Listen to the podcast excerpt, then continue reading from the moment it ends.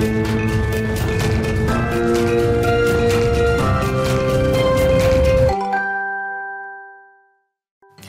Bonjour à tous et bienvenue dans Smart Boss, le rendez-vous des patrons et des patronnes. Je suis ravie d'accueillir aujourd'hui une patronne. Bonjour Mercedes.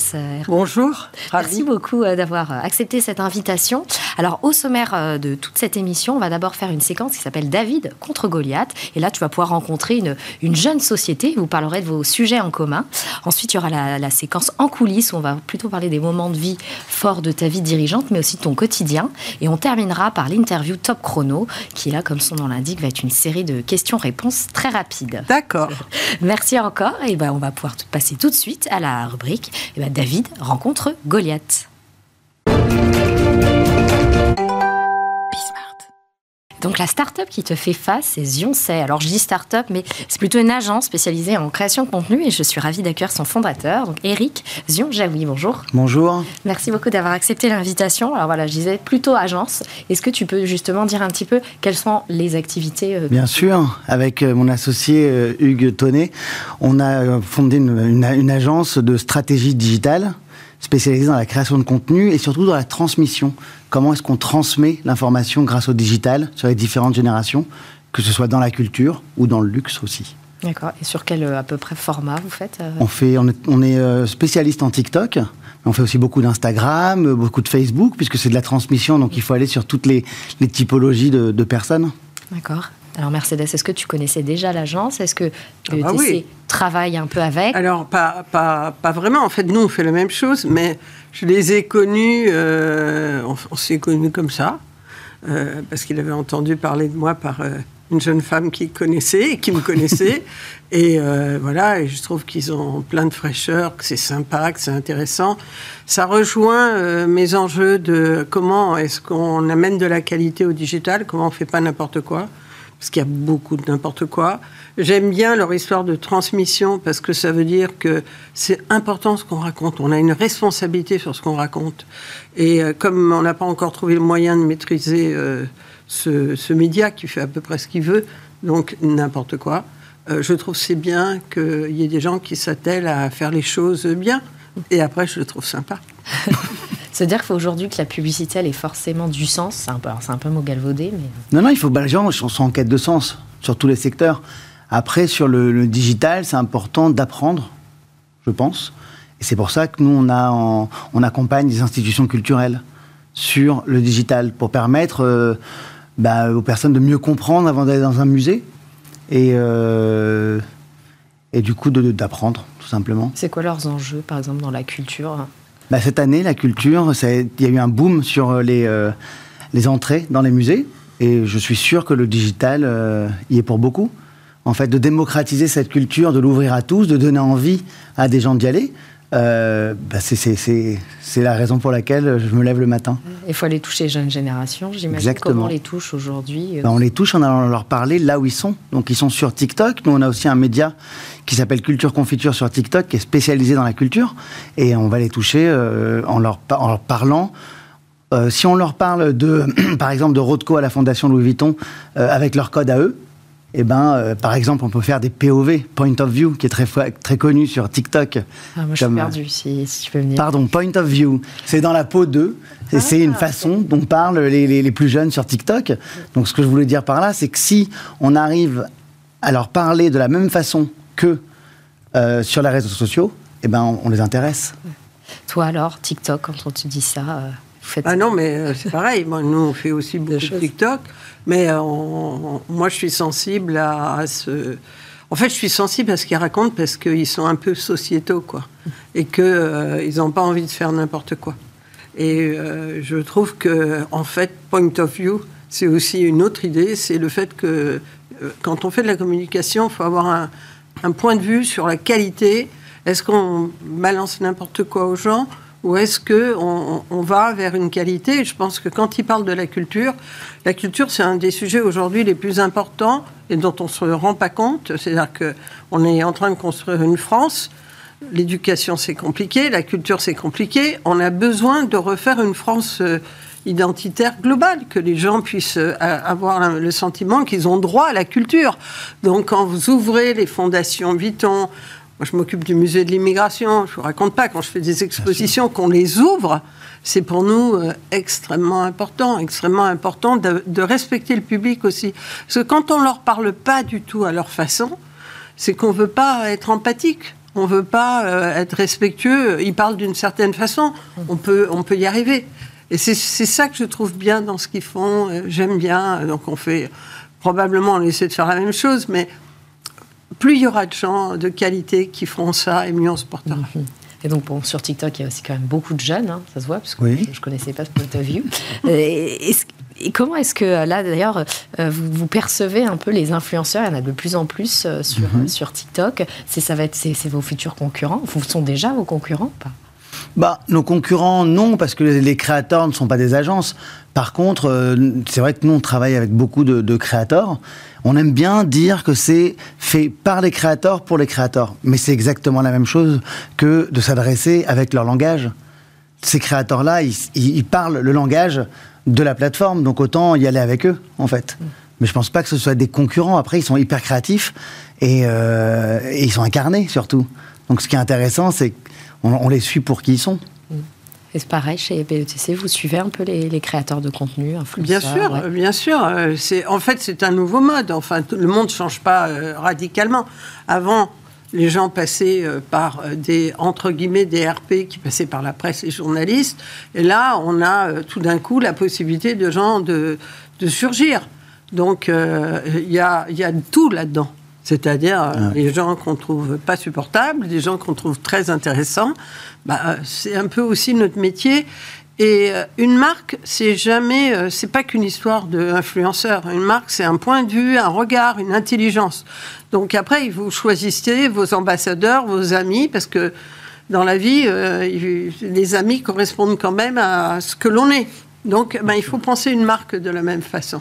C'est pour ça que j'aime bien le, le terme de créateur plus qu'influenceurs, parce qu'en fait, c'est des gens qui créent quelque chose, et dedans, il y, en a des, il y a des super vidéastes, il y a des super motion designers, il y a des super conteurs, storytellers, et c'est euh, plus intéressant que les influenceurs, selon moi. et alors, peut-être, allez, si tu as une ou deux tendances à nous donner dans la pub, là, euh, qui est dans les, allez, puisqu'on est début. Bah là, dans la pub, il y a cette tendance... Euh, des, on a l'impression, pardon, dans la pub, il y a cette tendance d'inventer un quotidien, d'inventer une rue qui n'existe pas. On voit des gros sacs énormes euh, qui se baladent dans les rues. On voit des choses comme ça en, 3D, mais c'est l'avènement de l'intelligence artificielle qui fait ça. Et la réalité virtuelle, bon. Je suis moins spécialiste en publicité euh, que Mercedes. Bon, de toute façon, on aura l'occasion d'en reparler. Merci beaucoup. plus jeune. Encore. Eric, d'avoir participé. Merci beaucoup. Et on va passer tout de suite à la séquence en coulisses.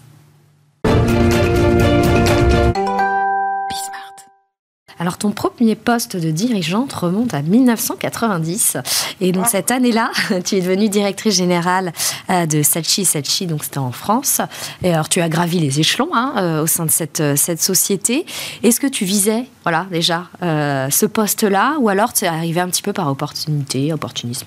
Non, non, je visais rien du tout. en fait, j'étais assez précise quand même, parce que moi, j'ai fait des études de lettres classiques, j'étais prof de lettres. Euh, après, j'ai fait HEC parce que je voulais pas plus être fonctionnaire. Et euh, je suis rentrée dans la pub en me disant euh, que c'était un endroit bizarre. sûrement, j'allais faire trois mois de stage et puis j'allais sortir. Et ça a été le métier de, de, ma vie très vite parce que ça, en fait, ça faisait référence à toutes mes études en profondeur sur les sciences humaines, que j'avais adoré euh, sur la littérature, euh, sur la sociologie, la psychologie, tout ce que j'aimais, l'histoire, etc. Et je m'en étais pas rendu compte, je ne le savais pas. C'est dur hein, de savoir. Euh, voilà. Donc quand je suis rentrée, moi ce que je voulais, c'était un métier qui me plaisait. Je savais que j'avais pas de limite en termes de travail, et donc il fallait que ça soit intéressant. Et j'étais pas prête à rentrer dans un truc moyen pour devenir je ne sais quoi. Je comprenais même pas ce qu'on pouvait devenir. Donc voilà, donc euh, je suis rentrée, euh, j'ai tout de suite aimé mon métier. D'accord. Et après, donc, tu as eu un peu un genre, je sais pas si c'est un en déclic, fait, hein, après Je crois que ce qui a fait... Euh, d'abord, je pense que j'étais bonne. C'est-à-dire, j'étais mûre pour ça. J'avais fait des études euh, géniales, euh, des hippocagnes, des cagnes, etc. Extraordinaire. On croit que ça mène à rien, ça mène à tout. Euh, et, et, je crois que donc j'étais prête. J'étais prête à écouter des gens, des consommateurs, à faire des qualitatifs, à faire des études. J'aimais la création, j'aimais le lien entre le réel et la création. J'aimais trouver des leviers de persuasion des gens, donc tout ça j'aimais beaucoup. Et puis après, je pense que ce qui m'a porté euh, plus loin, c'est que j'avais un sens très fort des responsabilités, presque grave. C'est-à-dire, je croyais que j'étais coupable de tout. Donc, quand il y avait un problème dans l'entreprise, je pensais jamais que c'était un autre. Je croyais, qu'il euh, fallait que je le règle. Donc, euh, au début, quand j'ai commencé, j'étais toute jeune. Euh, le patron s'est dit, elle est quand même pas normale, la fille, là.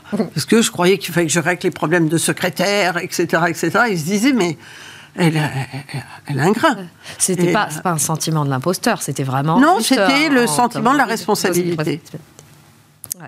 Et alors après, quand tu pars chez donc cofondé. Alors j'ai une, une, expérience formidable, 14 ans chez euh, Sachi. En plus, au début, c'était une vieille agence française, Dupuis, donc une vieille famille française. Donc c'est passionnant.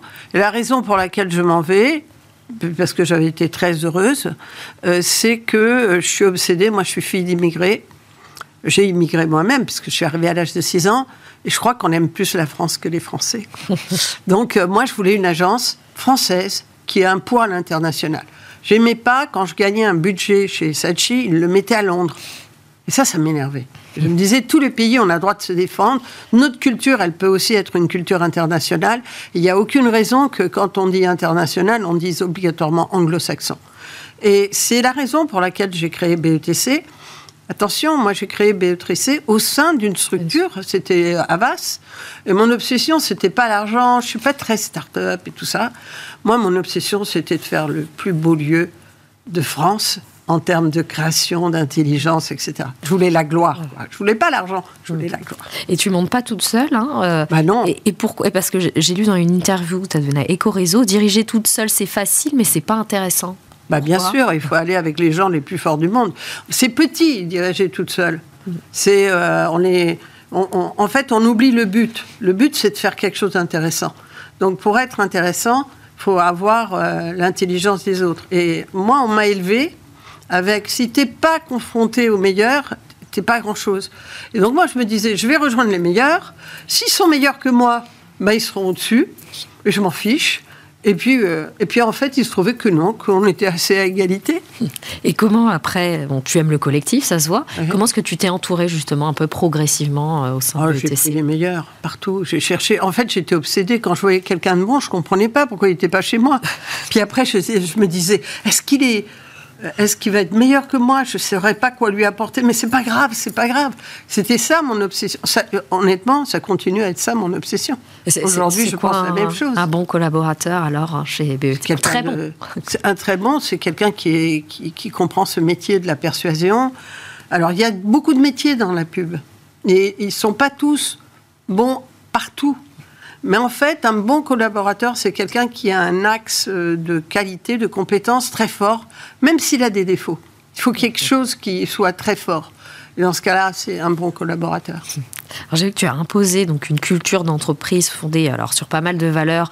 Donc tu as parlé en plus du fait que tu es immigré en France à l'âge de 6 ans. Donc j'ai vu diversité, mixité, parité, ouverture. À partir de quand, pour toi, un dirigeant, il doit se poser cette question de, de la culture d'entreprise? Tout de suite. Moi, je pensais que. Moi, ce qui était bien dans mon histoire, c'est que j'étais rien du tout. Je croyais que j'étais patronne. Donc, euh, je me posais toutes les questions. Donc, euh, j'interviewais, j'avais qu'une seule personne à interviewer parce que j'avais un assistant. Mais ça me prenait, ça prenait des formes très importantes. Je considérais que c'était essentiel. voilà. Donc, je pense que très vite, euh, c'est pas coupé, quoi. C'est pas coupé. Qu'est-ce qu'on veut créer comme entreprise? Quelle moi, je veux que les gens ils soient très forts et ils travaillent beaucoup et ils, aident les entreprises autour de nous à être plus fortes. Pour ça, il faut leur donner quand même des cadeaux. Et les cadeaux, euh, c'est pas que l'argent. C'est euh, comment vous les reconnaissez, euh, comment vous tenez compte de leurs paroles, voilà, et, et, les valeurs que vous portez. Et les valeurs, c'est pas eux qui vous les disent, c'est vous. Vous êtes patron, patronne, vous dites des valeurs. Donc moi, voilà, j'avais pas envie d'une agence pas ouverte. je croyais que la diversité construit de l'intelligence. Bon, bah voilà. Ce sur quoi on n'a pas assez de diversité, parce que le problème, on ne le règle pas tout seul. L'école, c'est un vrai problème en France. Mhm. Si, quand vous cherchez des très hauts niveaux, euh, vous ne trouvez pas euh, les gens euh, adaptés. S'il n'y a personne qui a fait des grandes écoles parce que c'est trop fermé, c'est embêtant quand même. Donc il faut régler des problèmes sociétaux lourds. Moi, je suis très concernée par le politique. Et l'éducation, c'est un des plus gros enjeux. Mmh. Et mmh, alors, dans des très bons collaborateurs, tu l'as dit à plusieurs reprises, il y a eu donc Bertie, il y a Bertie Toledano, qui était donc, euh, quel tu as un peu laissé les rênes, c'était en 2019. Euh, c'était pourquoi ce, timing-là, à ce moment-là, et, comment se, passe une succession de ce type Alors en fait, la vérité, c'est que c'est euh, tout le monde croit que j'ai arrêté de travailler. Ah, mais en fait, pas du tout. Moi, je pense que ce qui est génial, c'est quand on donne du pouvoir et on continue à contribuer. Donc, moi, ce que je lui ai donné à Bertie, mais euh, c'était facile parce qu'elle était euh, hyper intéressante, euh, je lui ai donné la, présidence de la France. De, et moi, je me suis mis à travailler sur les budgets, les clients. Et donc, on est plus fortes toutes les deux parce que elle, elle travaille sur certains clients, moi sur d'autres, et on échange on passe notre vie, et même sur les gens, on échange. Donc, euh, je pense que oui, j'ai intérêt à, avoir une succession. En fait, quand vous avez des niveaux de gens comme ça, il faut bien que vous leur donniez la succession. Vous les avez pas si vous n'êtes pas prêt à leur donner la succession. Donc moi, voilà, ça c'était assez simple. Après, euh, je pense que. Euh, c'est tellement dur ce métier à des moments donnés qu'il vaut mieux être beaucoup pour, euh, pour faire de cette agence la plus belle des merveilles. Alors, BETC a contribué à d'importantes tournant stratégique pour des marques. Euh, il y a eu euh, des campagnes très mémorables dans la santé pour Danone, la jeunesse pour, pour euh, Evian, la vision Air France. Et il y a eu un moment, c'était début de la guerre en Ukraine aussi. Si tu peux nous dire un petit peu sur la campagne que, que vous avez fait et comment est-ce que vous avez pris un peu le projet? Ça devait être quand même très très délicat. Bon, maintenant on en parle parce qu'on a beaucoup de. Tu veux dire hein. exactement? Sur la campagne que vous avez fait au début avec Vladimir Poutine. ah, oh bah ça on les faisait presque systématiquement si j'ose dire. On n'a pas entendu la guerre euh, en Ukraine. Euh, on travaille, en fait, on, a, on travaille évidemment pour des clients très importants, sur lesquels, pour moi, l'enjeu, c'est faire bouger l'entreprise. Mm. Euh, et ça, c'est fondamental. Et après, on pense que comment est-ce qu'on contribue au monde qui nous entoure? Donc, nous, on contribue avec nos armes la réflexion, l'intelligence, le travail, la création. Et donc, on a accompagné beaucoup de pro bono. On a accompagné le musée de l'immigration, évidemment, qui fait les plus belles des campagnes, parce qu'on s'applique tous pour euh, expliquer à quel point c'est intéressant et quelles bêtises on raconte aujourd'hui sur la migration. On dit n'importe quoi. Mais on a travaillé beaucoup avec euh, tout ce qui est la logique des droits humains, Human Rights Watch, mais aussi Reporters sans frontières. Et c'est ça dont tu parles. Reporters sans frontières, pour nous, c'est important parce que il faut une parole euh, journalistique euh, protégée. Pour nous, ça, c'est pas une blague. C'est une des choses qui permet la démocratie. Et Reporters sans frontières, c'est ça le job qu'ils font. Comment ils protègent les journalistes. Donc on les a toujours accompagnés et il se trouve que euh, ce qui est assez clair, c'est que Poutine ne protège pas les journalistes. Ça, je pense qu'on peut y aller. Que ce soit avec Human Rights Watch ou avec Reporters sans frontières, ça a toujours été un énorme problème que c'est des droits humains en Russie. Bon alors, tu vois, là, tu as parlé un peu d'immigration, euh, parce que tu as énormément de mandats à côté, donc je me suis dit qu'on n'allait pas toutes les citer quand même. Mais euh, tu es notamment président justement du conseil d'administration Musée de l'immigration. J'ai vu que tu étais membre du conseil de surveillance de Roche-Beaubois, donc euh, tout autre, autre sujet. Bon, j'en passe. Qu'est-ce que ça t'apporte tout ça, toi, en tant que. Alors, est-ce que c'est plutôt en tant que citoyenne ou en tant que dirigeante ou les, ah, deux? les deux. Les deux, c'est-à-dire, moi, je, je crois à la générosité. C'est-à-dire, euh, même toute petite, quand j'ai commencé dans la pub, je croyais que j'avais un rôle. Alors, euh, le rôle, c'était euh, d'aider les jeunes quand ils avaient des questions. Ça me fait toujours beaucoup de peine. Par exemple, il y a, des gens qui n'ont pas le profil pour entrer dans, mon agence. Je dis toujours à mes équipes, ça ne vous ennuie pas de les recevoir quand même? Puis de leur donner une orientation. Et ça, ça m'a beaucoup apporté, ça. C'est-à-dire, moi, je croyais que la générosité, c'était gratuit. C'était, il fallait attendre rien. Et en fait, j'ai beaucoup de retours. Et je n'ai pas fait exprès. Et je pense que ces retours, c'est euh, le fait que vous créez une confiance avec l'extérieur, mais aussi avec l'intérieur. Les gens de BETC, ils sont fiers de ça. Ils sont fiers qu'on contribue. Et, on n'oblige personne à travailler. De toute façon, c'est nous qui payons. Donc on ne leur demande pas de travailler plus en extérieur, tout, de donner des heures.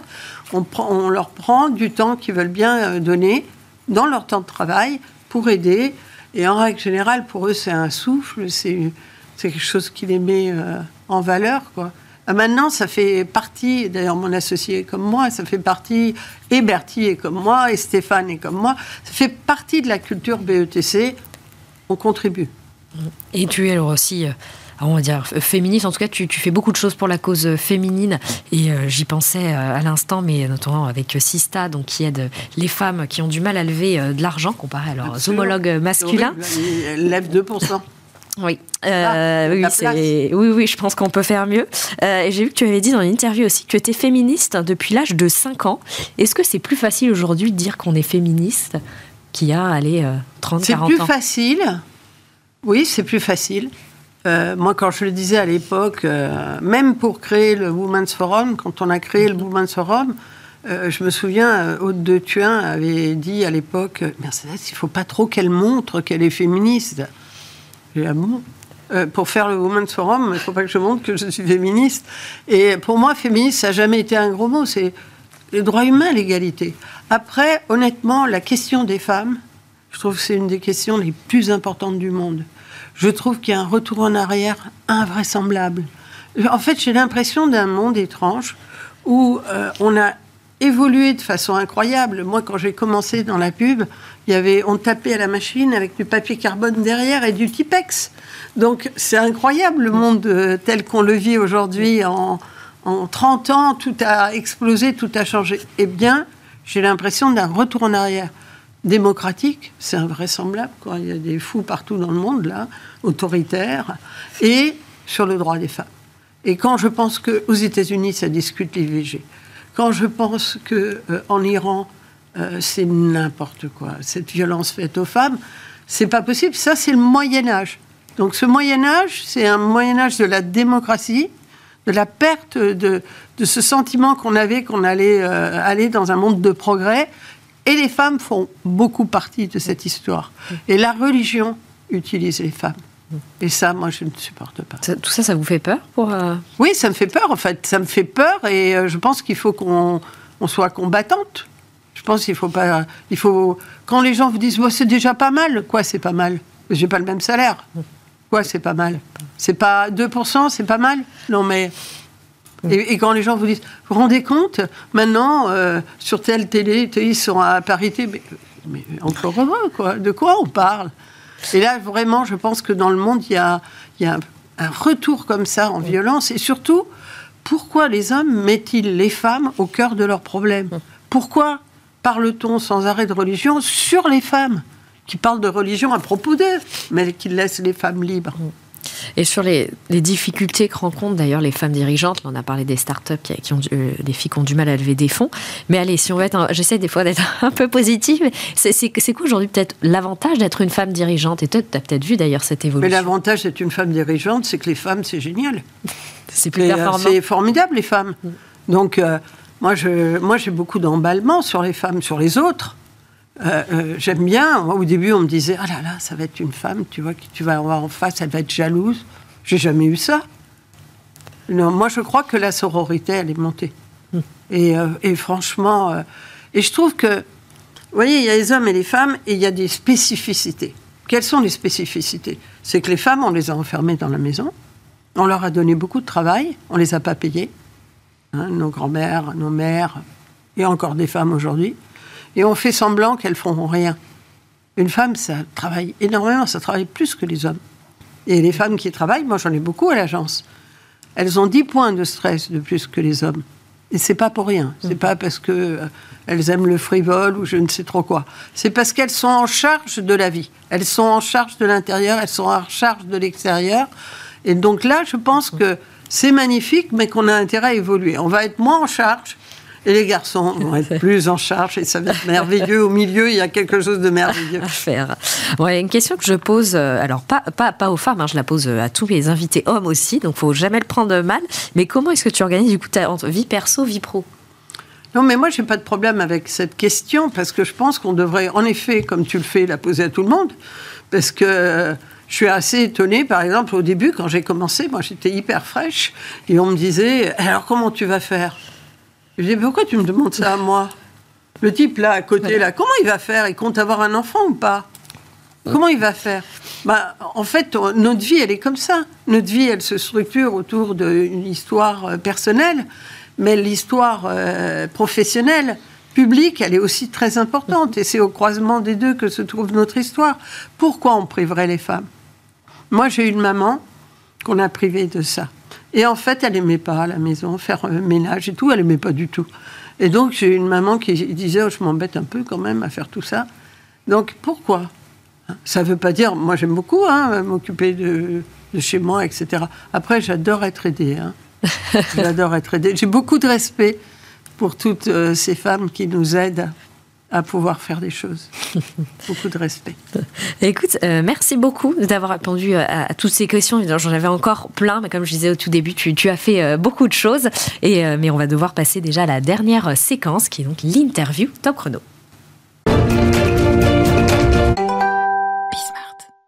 Alors une marque pour laquelle tu aurais, tu rêverais de travailler et avec qui tu n'as pas encore pu collaborer? Nike. J'aime bien. Et je trouve qu'ils ont beaucoup de talent, donc euh, je suis pas sûre qu'ils aient besoin de moi. Euh, tu es plutôt LinkedIn, Instagram ou TikTok? LinkedIn.